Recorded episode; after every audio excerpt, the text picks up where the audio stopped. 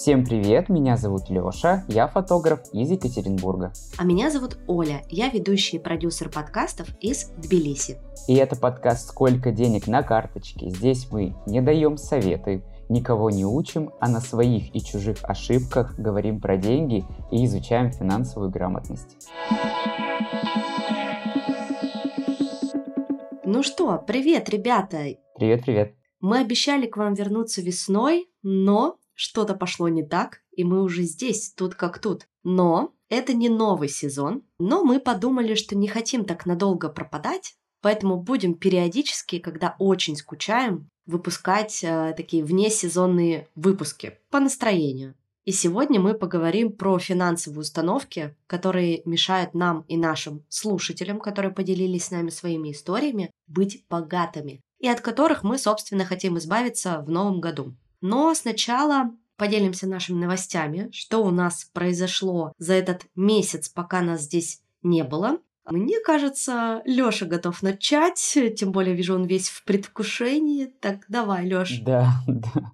Я не то чтобы прям в предвкушении, я просто боюсь, что будет очень грязный звук по шуму, но этот грязный звук по шуму будет не просто так. Вот, да, пошла моя новость. Э, в общем, я завел собаку. Да, вы ее сейчас могли слышать. Э, ее зовут Шмутя. Шмутя. Да-да-да. Это Бассет Хаунд, но в перемешку со Спаниелем. Поэтому, ребят, заранее прошу вас прощения, что будет шумно, но ничего уж не могу сделать с этим гиперактивным щенком. Она говорит нет, я буду бегать и топать своими когтями только понять и простить. Ну что, я тебя поздравляю. Ты, получается, теперь у нас молодой отец. Это твой да, первый одиночка. опыт. Да, молодой отец-одиночка. Где твое пособие? Это твой первый опыт, когда у тебя домашнее животное? У меня была кошка в детстве, но я кошек не люблю. Представляете? И как-то я не мог с ней найти общий язык. Она постоянно как-то очень плохо ко мне относилась. Она один раз мне насрала на подушку. Это было очень... Да, да, это было очень странно. И она просто ходила, знаешь, такая... Не трогай меня. А может, трогай? Нет, я передумала, не трогай. И ей постоянно что-то надо было. И, короче, как-то в один год она просто ушла от нас зимой, в январе в минус 30. Ты так ее заебал.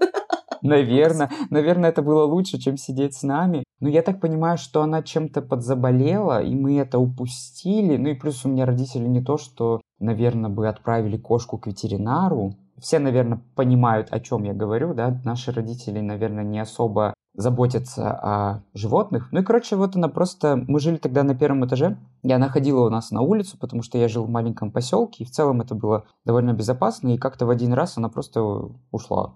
Ушла, хлопнув дверью, сказала, все, типа, прощайте. Заебали, да.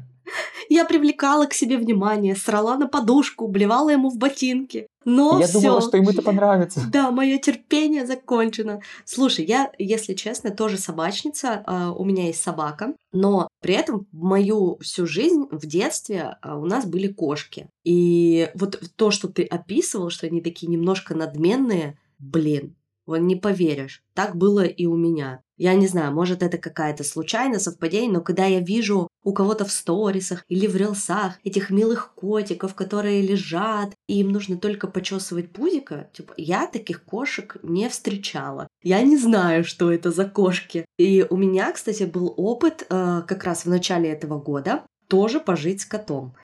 Вот это поворот! Нет, мы не взяли кота. Моя знакомая улетела отдыхать на Шри-Ланку, и, значит, попросила нас побыть кота-нянями. Ну, а у меня муж кошатник до мозга костей, он просто обожает кошек, и он с удовольствием, конечно, согласился.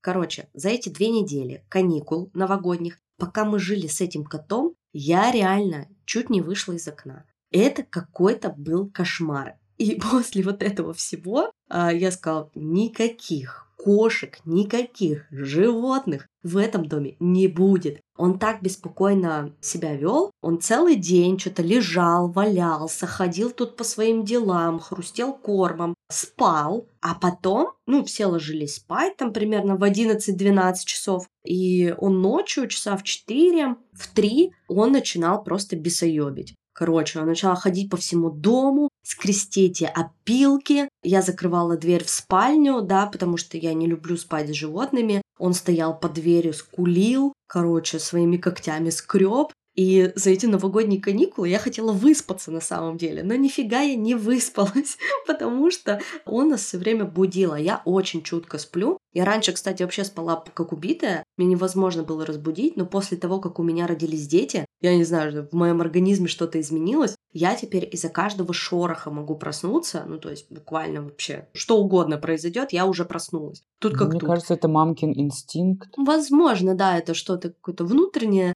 но я поняла, что как бы я не готова. То есть, ну, во-первых, я сейчас такое время тяжелое для меня, для моей психики. Мне как бы самой бы о себе позаботиться, а заботиться еще о ком-то, типа животного, мне так там дети есть, то как бы у меня вообще никаких сил нет. И поэтому я была очень рада, когда кот уехал обратно к своим родителям, отдохнувшим. И мы для себя приняли решение, что мы пока к животным не готовы на данный момент точно. И если будем готовы, то это точно будет не кот. Я как-то больше склоняюсь к собакам. Я вот сказала в начале, да, когда начала говорить о том, что у меня есть собака. Да, она действительно у меня есть. Но когда мы эмигрировали, собака, к моему большому сожалению, осталась э, жить в России с моим папой. Это очень для меня такая травмирующая история, но мы не смогли ее забрать, и я не смогла себе даже разрешить забрать ее у своего папы, который живет за городом, где собака у нас порода Джек Рассел просто носится целый день по закрытому участку, вообще счастлива, довольна. И папа, который, ну, остался и без дочки, и без внучек, для него, в общем, сейчас эта собака наша, она стала прям как ребенком. И, и дочкой, и внучкой. Да, я, конечно, не могу так с ним поступить, и поэтому вот наша собака осталась там, и забирать я ее не планирую. Хотя вот этот опыт, который я приобрела за почти три года жизни с ней, с момента ее трех месяцев, наверное, это самые лучшие времена, потому что я никогда, наверное, не чувствовала себя такой счастливой, как вот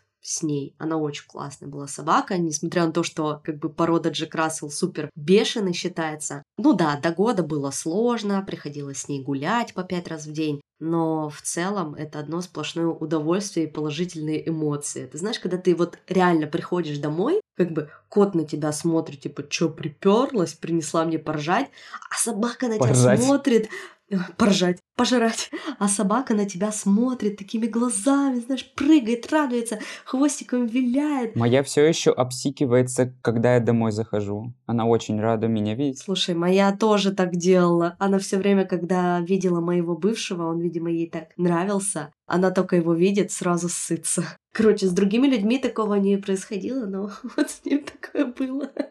Ребят, знаете, я хочу у вас, наверное, спросить помощи, потому что я пока схожу с ума со своей шмутей. И если у вас есть какие-нибудь лайфхаки по воспитанию собак, по воспитанию кошек, мы будем рады их все прочитать, и мы сделаем пост отдельный в Телеграме для тех, кому это, возможно, будет нужно. Мне в первую очередь это очень сильно нужно. Поэтому, если у вас есть какие-нибудь лайфхаки или, возможно, советы, будем их, правда, рады услышать. И напишите их нам в Телеграме в комментариях под постом, либо где-нибудь где еще можно нам написать? Да, в личные сообщения можно написать. Можно написать в личку, можно написать в наш бот. Все ссылки будут в описании к этому выпуску. Поэтому, пожалуйста, пишите, давайте поможем Лёше стать классным родителем. Что, что у тебя еще нового? Еще вот из новостей, помнишь, я в последнем выпуске сезона говорил про то, что я хочу сделать сайт. И вот я как раз занялся этим вопросом, поэтому скоро будет вообще все красиво. Я уже начал делать всякие визуальные штуки, рендеры, поэтому, ребят, скоро все увидите. Но пока я на этапе приобретения этих ссылок. И вот в прошлый раз мы рассказывали вам про биржу ссылок. И я начал ее изучение. Называется Go Get Links. Это биржа вечных ссылок с гарантией. Еще хотелось бы отметить, что у них самый большой каталог отборных российских и международных площадок. Продвижение статейные, многоуровневые и крауд-ссылки, удобные инструменты для SEO, аудит и профессиональные рекомендации по улучшению сайта, исследование конкурентов, мониторинг позиций, вот, хочу потестить этот сервис и в ближайшее время поделюсь с вами результатами. Вдруг вы тоже захотите продвигать свой сайт в новом году, и мы все ссылки для вас, конечно же, оставим в описании, кому будет интересно. Да, спасибо, Лёш, что напомнил. И мы, кстати, планировали с тобой запустить все-таки такое продвижение ссылки нашего подкаста, потому что, да, у каждого подкаста есть свой такой типа микросайт, да, одностраничный, на котором содержатся все эпизоды. Мы вот, например, хостимся на Мэйв, у нас автоматически это все преобразуется в красивую страничку, где есть разные значки с переходом на разные платформы для прослушивания. И такой сайт тоже можно рекламировать. Вот, поэтому если вдруг вы ведущий подкаста, и тоже у вас есть э, ссылка на такой личный сайт одностраничный, то тоже можете воспользоваться этим сервисом. Ссылки оставим в описании. Если переходить к моим новостям, то я не помню, делилась ли я в конце прошлого сезона тем, что у меня резко изменился вес. Как бы, ну как резко? На самом деле, как бы за все время иммиграции, скоро уже будет, прикинь, два года, а, я набрала 15 килограмм. Для меня это очень много. То есть мой рост примерно 158 сантиметров, вес э, всегда держался в рамках 45-48 килограмм, ну и типа мне всегда в этом было комфортно. Единственный минус, который был в этой истории, у меня никогда не было сисек. Ну типа все. Мало весишь, э, типа худышка, но сисек нет. И вот, значит, когда случилась иммиграция, очень много стресса, безусловно. Я как бы стресс, наверное, оставлю на первое место, из-за чего и набрался вес. А тебе свойственно заедать стресс? Слушай, раньше, например, когда я испытывала стресс и когда у меня были какие-то предепрессивные эпизоды, я, наоборот, ничего не ела. Вот, я тоже. Да, а здесь, видимо, ну блин, Грузия все-таки имеет место быть со своей очень вкусной едой, свежими овощами, выпечкой, хлебом и так далее. И это довольно-таки легкий, доступный способ получить радость. И вот для меня еда и алкоголь, они стали такой легко доступной радостью, потому что из других источников я ее почти не могла получить, как бы ввиду всех обстоятельств. И плюс, конечно, малоподвижный образ жизни, потому что я работаю из дома, я могу целый день не выходить из дома, да, там до 10 часов сидеть за компьютером, запись-запись, созвон-созвон, и все, ты уже встал, как бы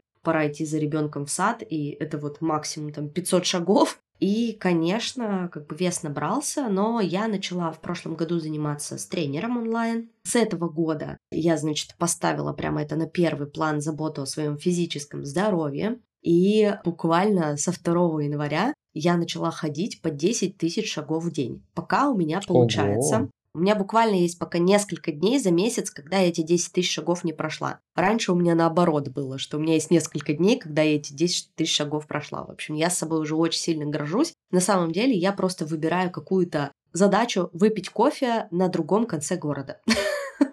Это офигенная задача, я делаю то же самое. Если мне надоело сидеть дома, я думаю так, какая кофейня дальше всего и которая мне нравится плюс-минус больше всего. И я туда еду. Да, да. Ну, это первое, да, выбрать какую-то дальнюю точку и туда пойти поехать. Второе, просто выбирать не поехать куда-то на автобусе или на метро, а пройтись, например, пешком. Потому что для меня раньше Ой, пять остановок до торгового центра проехать на автобусе без пробок – класс. Но сейчас я вместо пяти этих остановок лучше пойду пешком, заложу просто на полчаса больше времени. Вот, и мы купили еще, ну, как бы Дед Мороз принес Мире самокат, и мы с ней все каникулы, в общем, гуляли, у нас была прекрасная солнечная погода, там плюс 10 э, плюс 12 градусов, было тепло, и мы целый день с утра выходили с этим самокатом, и пока все парки не обошли, домой не вернемся. Ну, собственно, вот из этого и сложились эти 10 тысяч шагов. И, кстати, вот ходьба прям круто мне зашла.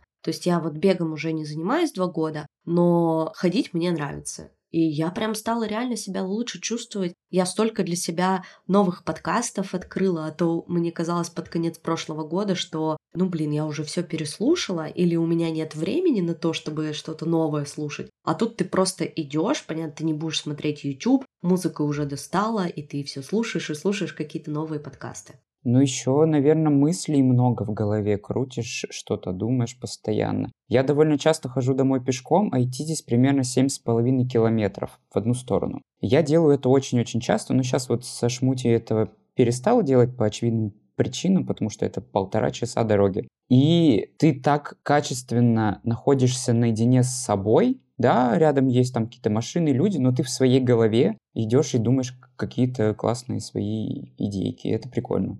Да, это круто. Вот. Ну и еще я возобновила психотерапию. Я считаю, что у нас напрямую тело и голова связаны. Поэтому такой комплекс сработал. Я прям стала лучше себя чувствовать. И у меня даже уже на 3 килограмма снизился вес. Вот так-то. Ты молочинка, ты молочинка. Знаешь, что еще хотел спросить? А в целом тебе свойственно набирать вес? Потому что вот есть те люди, которых просто вес как-то не держится. А есть люди, которые там съели один пончик и плюс там килограмм условно набрали. Тебе это свойственно или нет? Слушай, вообще это довольно-таки широкая тема, и мне кажется, она тут даже касается такой большой больной темы, как э, расстройство пищевого поведения. Но я два, ну мы сейчас не будем в это углубляться, потому что тема подкаста другая, но я в своей жизни только два раза набирала вес когда была беременна первый раз и когда была беременна второй раз. Все. Ну, то есть обычно я всегда жила в своем весе вот 45-48 килограмм, очень комфортно. И такой опыт э, повышения веса для меня впервые.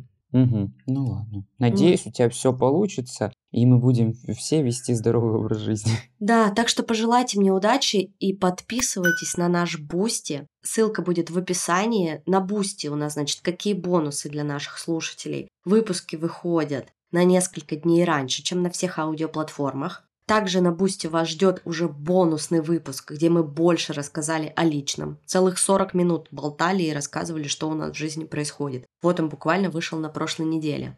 Еще вы попадаете в закрытый чатик, где мы общаемся с нашими подписчиками и устраиваем в рамках сезона открытые лайв-записи, где вы можете прийти онлайн на нашу запись и принять участие, посмотреть, как записывается наш подкаст. Ну и потом дружно поболтать после записи. Это самое главное. Подписка стоит всего 300 рублей. Ссылка в описании, так вы очень поддержите наш подкаст и получите приятные бонусы. Ну что, переходим к нашей любимой рубрике «Сколько денег на карточке?» Лёша, ну что? Да, э, я все, ну как я, Шмутя все проела. Я купил ей комбинезончик, я купил ей еды. Сейчас надо нам еще идти к ветеринару, поэтому у меня на карточке 2 200. И больше пока не предвидится. Ну, слушай, ты хочу сказать, что сегодня у нас победители. У меня на карточке меньше денег. Я заплатила за квартиру в эмиграции. Я заплатила за газ, за электричество, за интернет. Все это вот-вот как раз случилось. И поэтому у меня на карте сейчас 50 лари и 30 лари в наличке. Легким движением руки умножайте это на 32. Вот и получится вам сумма, которая... Шиш, да нихуя. которая у меня на карте осталась. Но 50 лари это примерно полторы тысячи рублей. Ну, в принципе, пару дней, не выходя из дома, на это можно прожить. Или можно купить 5 чашек флет вайта, потому что чашка флет вайта... Чем Оля и займется, наверное. Да, здесь стоит э, 10 лари. Вот. Сейчас, кстати, курс немножко упал. Курс доллара, мы пишем выпуск 25 января, 88 рублей. И стало, конечно, немножко поприятнее еще жить, потому что если курс больше, чем 90 рублей, то там вообще все очень неприятно. А, вот. Ну что, давай переходить к нашей теме основной выпуска. Сегодня мы поговорим про установки, про денежные, которые мешают нам зарабатывать. Такие установки, они вроде бы, знаешь, очевидные, а с другой стороны, с первого взгляда нет. Ну, иногда ты даже не осознаешь, что у тебя есть такая установка. Мы зачитаем несколько историй наших слушателей и подписчиков, которые прислали их нам в Telegram-бот. Ну и после каждой истории будем ее разбирать. Напоминаем, что мы никакие не эксперты, мы просто делимся своим опытом и болтаем, собственно, рассказываем, как с какими-то проблемами справляемся лично мы. Кстати, вот про неочевидность этих установок я вчера ходил и спрашивал у своих знакомых, приятелей, а есть ли у вас финансовые установки? И 90% мне один человек только сказал, что ну да, наверное, есть, и начал думать, и он сказал о том, что типа чем больше тратишь, тем больше к тебе денег приходит, что это может быть и правда, и может быть и неправда, но большинство даже их не чувствует и не видит. То есть это настолько неочевидная какая-то раковая опухоль, которую мы не видим, но она разрушает нас изнутри и мешает нам зарабатывать денег. Представляете? Да, это точно. Ну что, зачитаешь первую историю? Первая история у нас будет от Эльзы. Ее денежная установка, которая мешает кайфовать от жизни, это контроль денег. Ей постоянно надо что-то распределять, перекладывать, что-то придумывать с ними. И когда не получается распределить их так, как она хочет, она очень из этого переживает. Ей кажется, что постоянно их не хватает, хотя год назад зарплата была в два раза меньше, чем сейчас. Ну, это просто, наверное, какая-то боязнь потери и чрезмерный контроль, что если я не буду контролировать, то все нафиг вообще порушится и посыпется. Это, да блин, это, наверное, есть у нас у всех, хотя мне это вообще не свойственно. Нет денег, да и нет денег. У тебя как? Мне кажется, у тебя наоборот как раз. У меня наоборот, да, мне очень близка эта история, потому что я люблю все контролировать. Ну, то есть я прям такой контроллер, манипулятор, всеми процессами руковожу.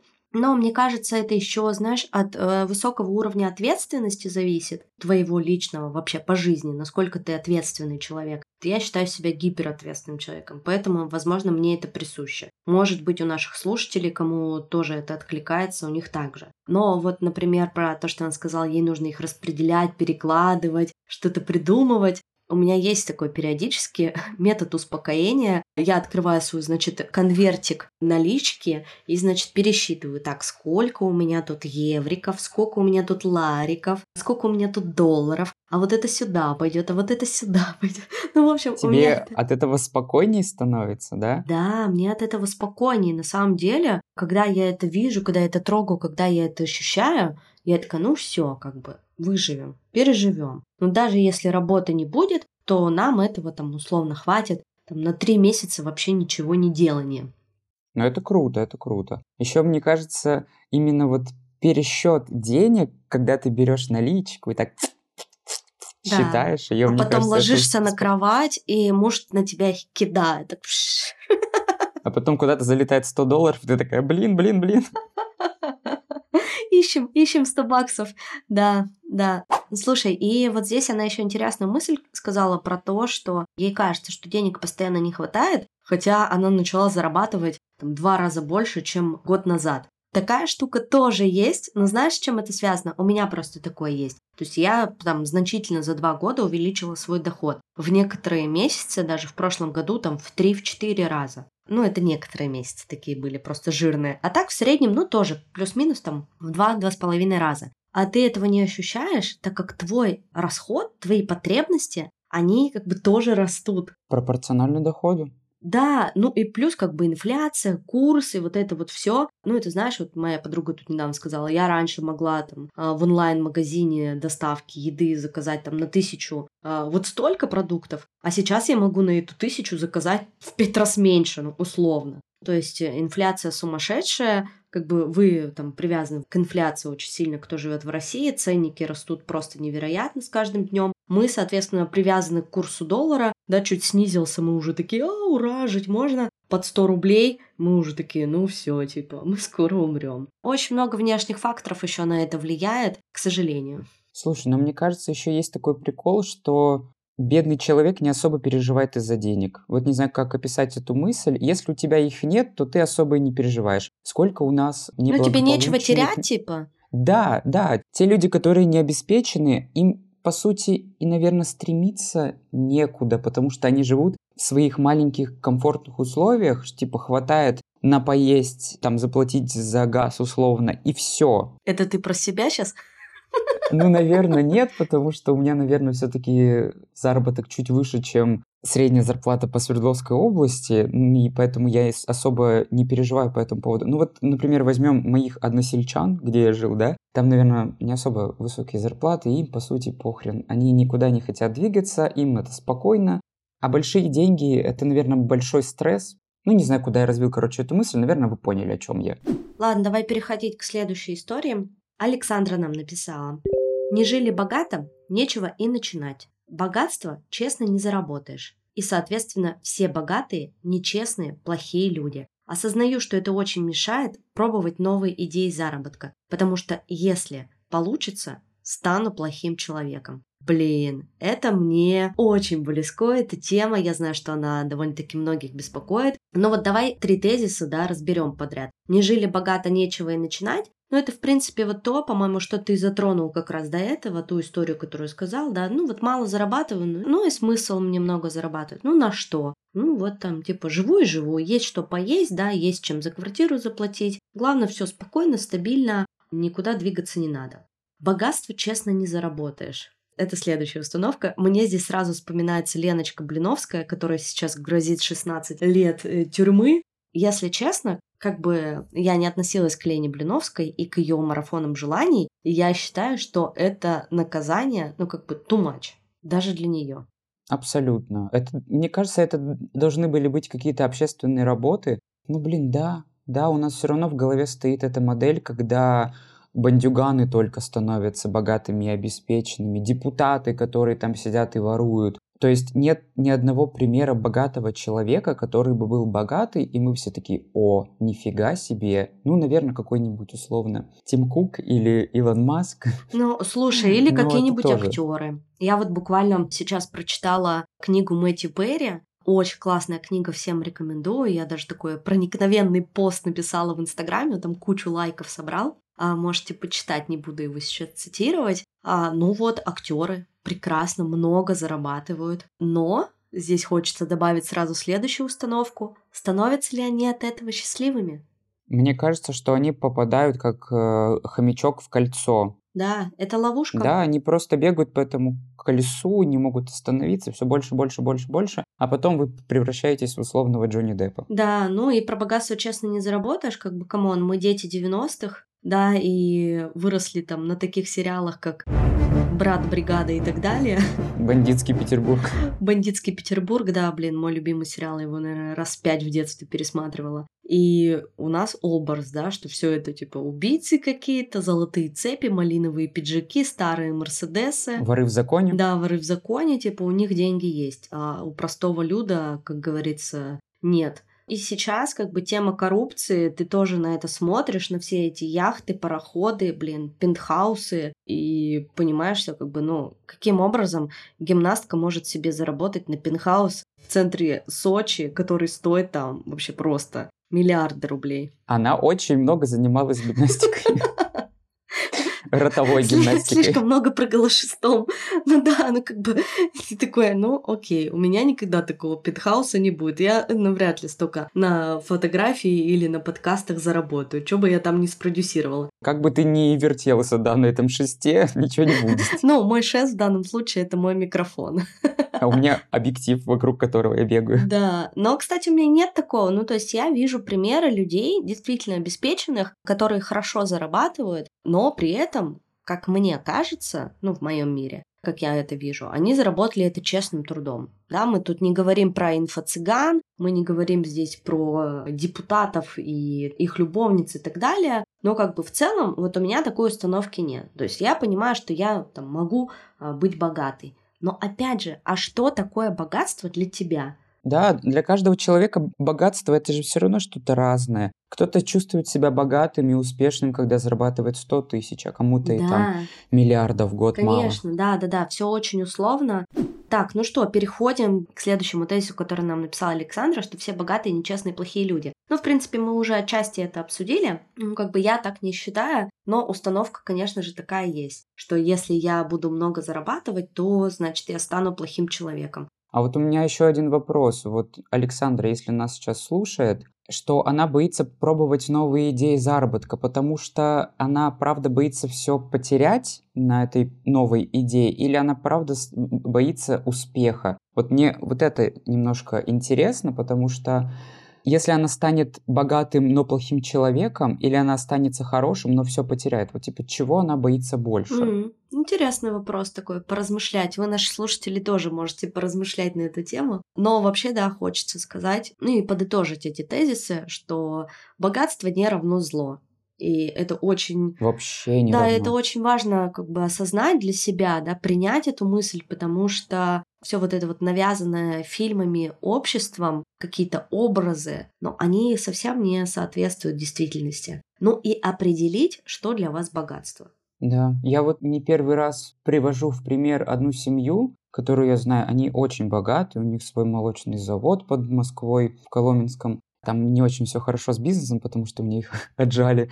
Но вот это, к слову, о том, что деньги — это зло, да, они могут тебе как-то дать обратный бумеранг, и мы же все еще, ребят, с вами живем в 90-е. Но я сейчас не про это, а про то, что богатые люди могут быть, правда, очень классными, светлыми, добрыми, мне кажется, это одна из самых классных семей, которых я видел. Там мама ездила на минивэне, у нее было там целый выводок детей, и она со всеми там бла-бла-бла что-то делала. И вот у меня модель богатого человека в голове исключительно хорошая. Мгм. Потому что если ты говенный человек, ты не станешь, в моем понимании, богатым и успешным. Все равно нужно как-то налаживать общение со своими бизнес-партнерами, нужно правильно понимать, э, что нужно людям, и нужно быть в целом эмпатичным, тогда к тебе потянутся деньги. Мгм. Ну да, как-то разрушать образ в, в своей голове по поводу вот этого богатства зло и, возможно, окружать себя примерами противоположными, где богатые люди это действительно хорошие, щедрые, добрые, эмпатичные люди, которые помогают другим, которые дают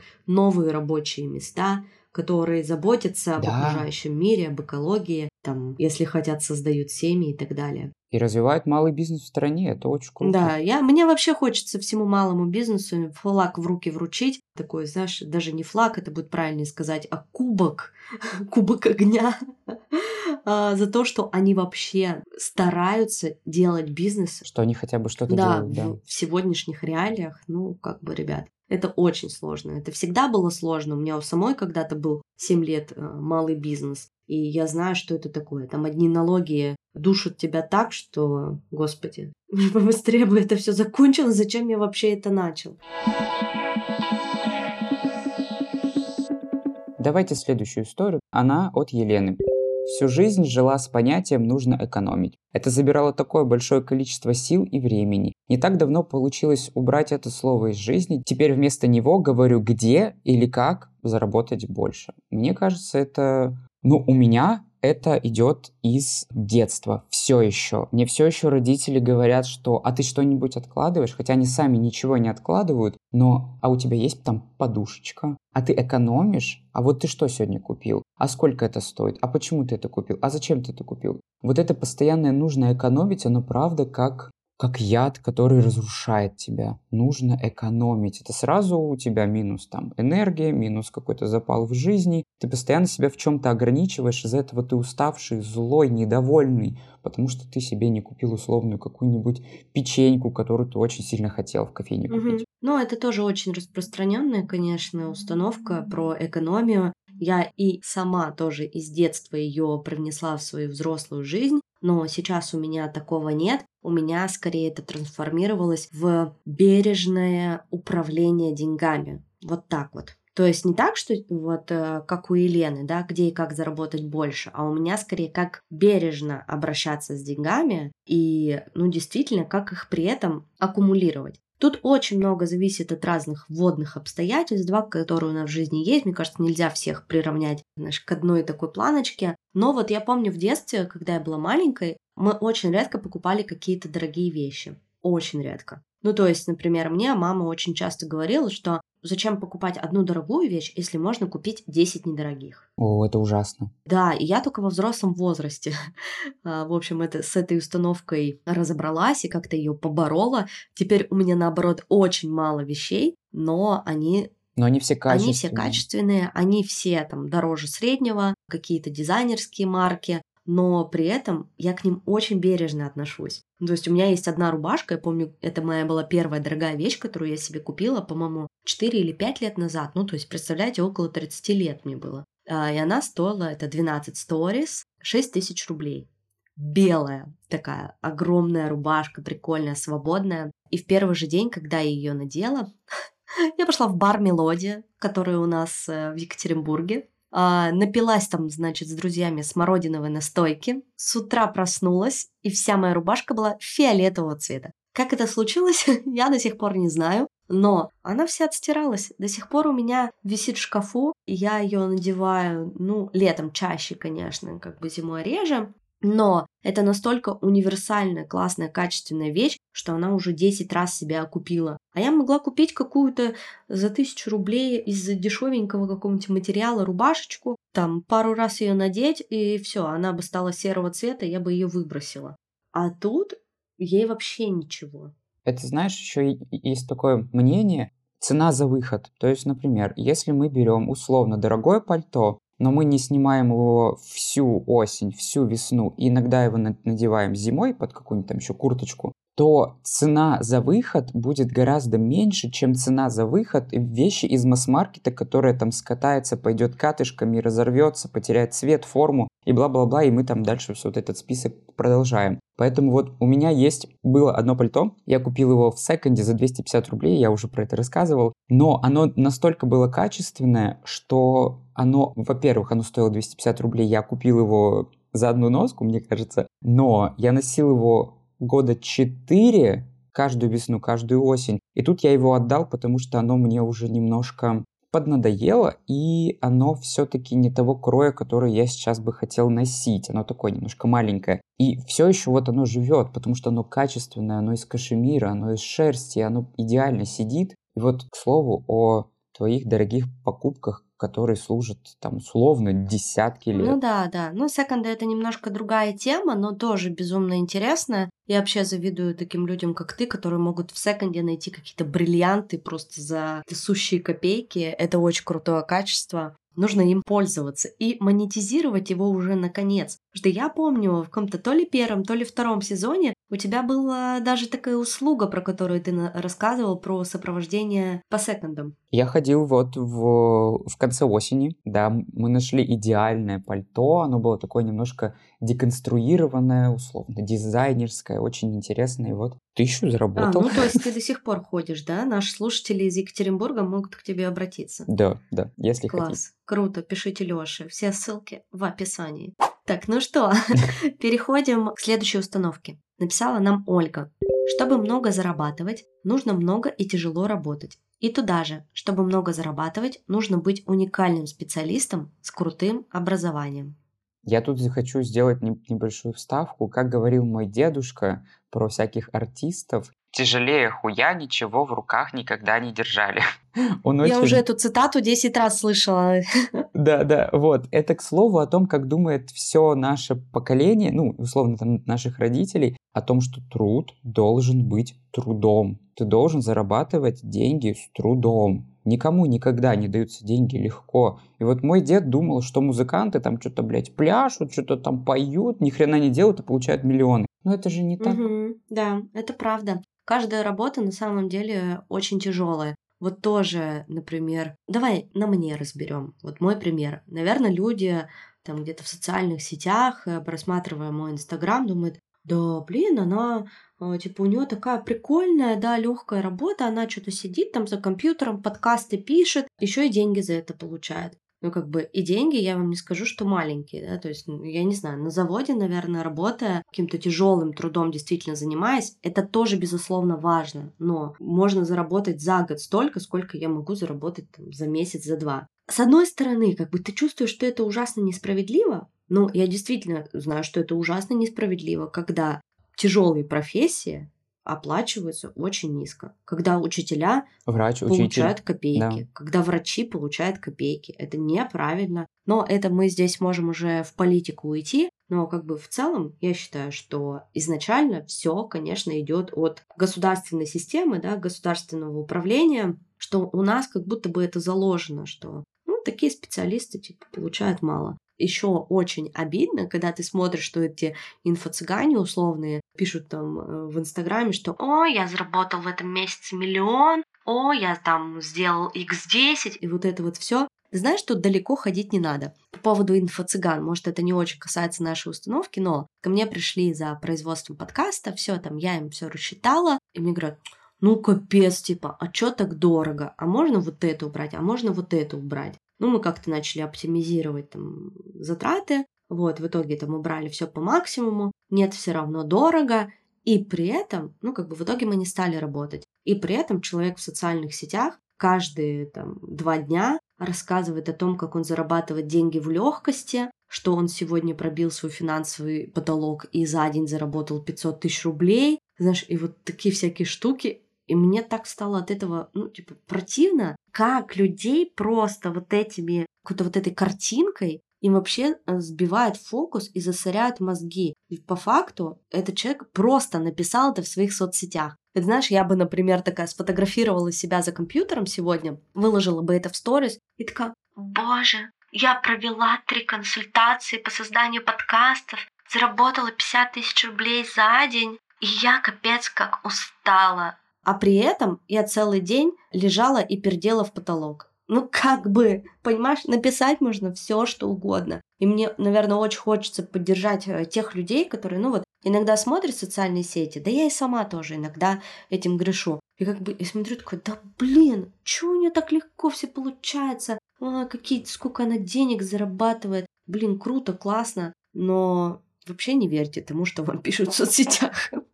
А тебя такие люди больше мотивируют, которые вот в соцсетях пишут о том, что вот я заработала 500 тысяч, не вставая с дивана, или они тебя наоборот бесят? Меня бесит. Бесит. Меня бесит, когда я при этом, ну как бы, да без проблем, действительно можно там заработать 500 тысяч, ну условно, да, не вставая с дивана. В моем случае там не вставая из-за компьютера. Но ты же это не проверишь. А вот да. у меня прям так получилось, как бы, видишь, на моем примере, там человек обратился ко мне за продюсированием подкаста. И ценник ниже рынка был, понимаешь?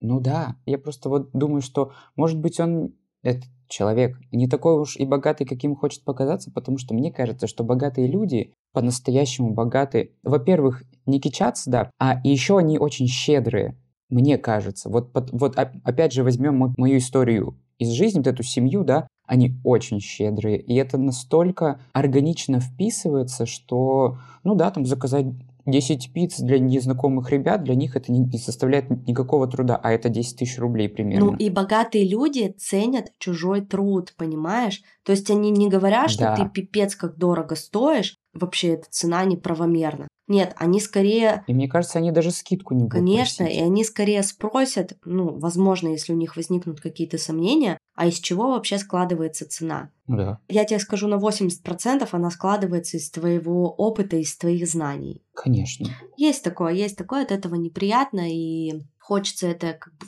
в жизни с этим не сталкиваться, но так или иначе мы, конечно, с этим сталкиваемся. Хотели говорить про установки, а нас просто Соли бомбит весь выпуск. Но а, про то, что, правда, нужно тяжело работать, чтобы много зарабатывать, я соглашусь здесь с высказыванием, что нужно работать. Вот. Много и тяжело нужно убрать и оставить просто нужно работать. Потому что все вот эти деньги в легкости – это полная хуйня. Ну как бы, ну не бывает этих денег в легкости. Нельзя себе маткой надышать, блин, чемодан денег и больше никогда в жизни не работать. Единственные деньги в легкости, наверное, которые можно получить, это какое-нибудь наследство от своей американской бабушки. Да и то, ты так заебешься, чтобы это наследство потом обналичить.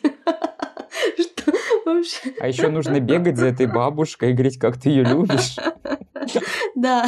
Поэтому да. Так что да. даже наследство это нелегко. Ну, мне кажется, да, самые легкие деньги это просто родиться в обеспеченной семье. У меня таких э, друзей полным-полно. У всех там какие-то заводы, пароходы, а я сижу такой, «А у меня 10 тысяч на карте. Поэтому, не знаю, это, это, наверное, самый легкий путь, но он тоже если у тебя правильные родители, то они не дадут тебе купаться в этих деньгах, и все равно они как-то будут тебя ограничивать. Да, кстати, вот ты упомянул интересный такой тезис, что у тебя много таких друзей, и мне подумалось, что было бы классно, если бы мы с тобой записали эпизод про окружение. Потому что есть такая фраза, что вот, если хотите быть богатым, окружайте себя такими же богатыми, успешными людьми, и тогда вы тоже будете богатыми. В общем, давай себе отложим эту тему в наш ящичек, обсудим ее. Мне кажется, она очень интересная, может быть, даже найдем под нее эксперта.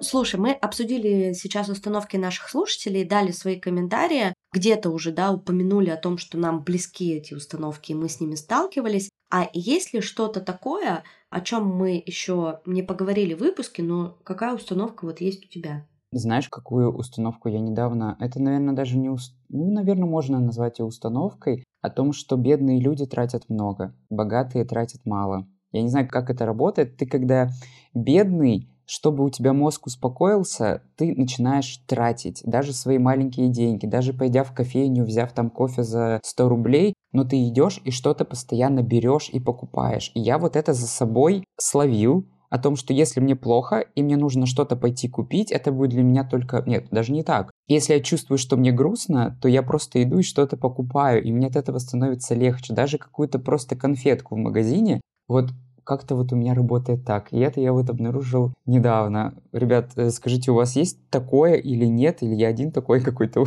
странный, удивительный? Есть у тебя, Оль, такое? Да, поделитесь, пожалуйста, в комментариях. У нас также подкаст выходит на YouTube в аудиоформате, и там есть возможность комментировать выпуски, ну или приходите к нам в телеграм-канал и под анонсом этого выпуска тоже оставляйте свои комментарии, свои истории. Слушай, у меня нет такого, и я вот даже думала перед нашим выпуском, а вот какая все-таки как бы установка моя. И, наверное, моя установка заключается в том, что я такой человек, который лишние деньги не потратит и лишнего никогда не купит. И мне нужно все откладывать, откладывать, откладывать на черный день.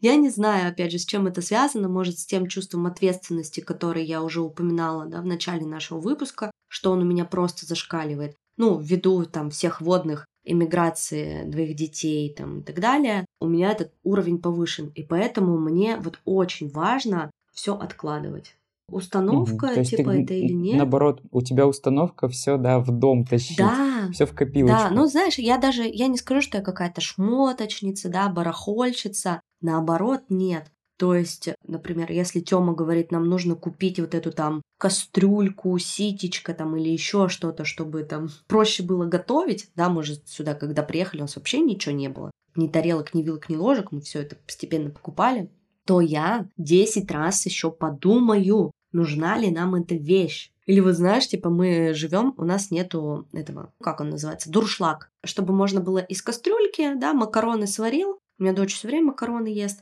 пересыпал их в дуршлаг, вода слилась, все, значит, ты быстренько переложил это все на тарелку и начал есть. И я такая, блин, мне жалко тратить 10 лари на дуршлаг, я же могу как бы кастрюлю прикрыть крышкой и слить воду.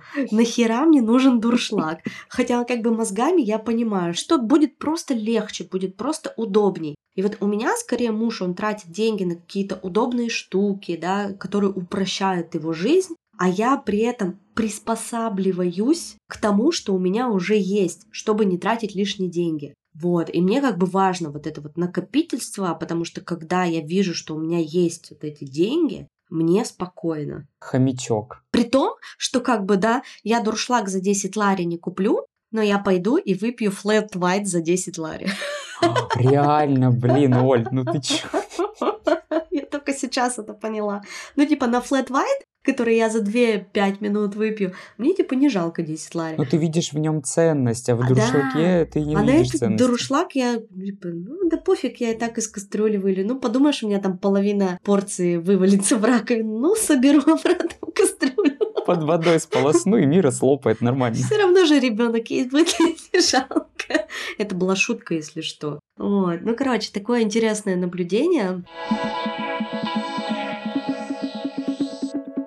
Я благодарна тебе за этот выпуск. Мне, правда, было интересно с тобой поболтать и как-то такие темы обсудить. Вроде бы мы это затрагиваем из выпуска к выпуску, а, но вот чтобы так прям подробно обсуждать, мы давно не обсуждали. Когда-то давно в первом сезоне у нас с тобой был а, еще и с Олесей выпуск с психологом. Там мы обсуждали установки, но там скорее такой более профессиональный взгляд. Здесь больше наш такой обывательский, личный, то, что очень любят наши слушатели. И, наверное, да, нам нужно анонсировать следующий выпуск. Возможно, мы выйдем к вам недельки через две с новым выпуском. Пока не будем говорить, что это за выпуск, но он будет с гостем, очень интересный. Мы сейчас к нему готовимся. А пока мы зовем подписаться на социальных сетях, в Инстаграме, в Телеграме, ну и на Бусти обязательно. А еще потестить э, новый сервис Go Links, о котором мы говорили в начале выпуска на бирже вечных ссылок и попробовать себя продвинуть с помощью таких ссылочек. Возможно, у вас получится, и вы найдете новых клиентов.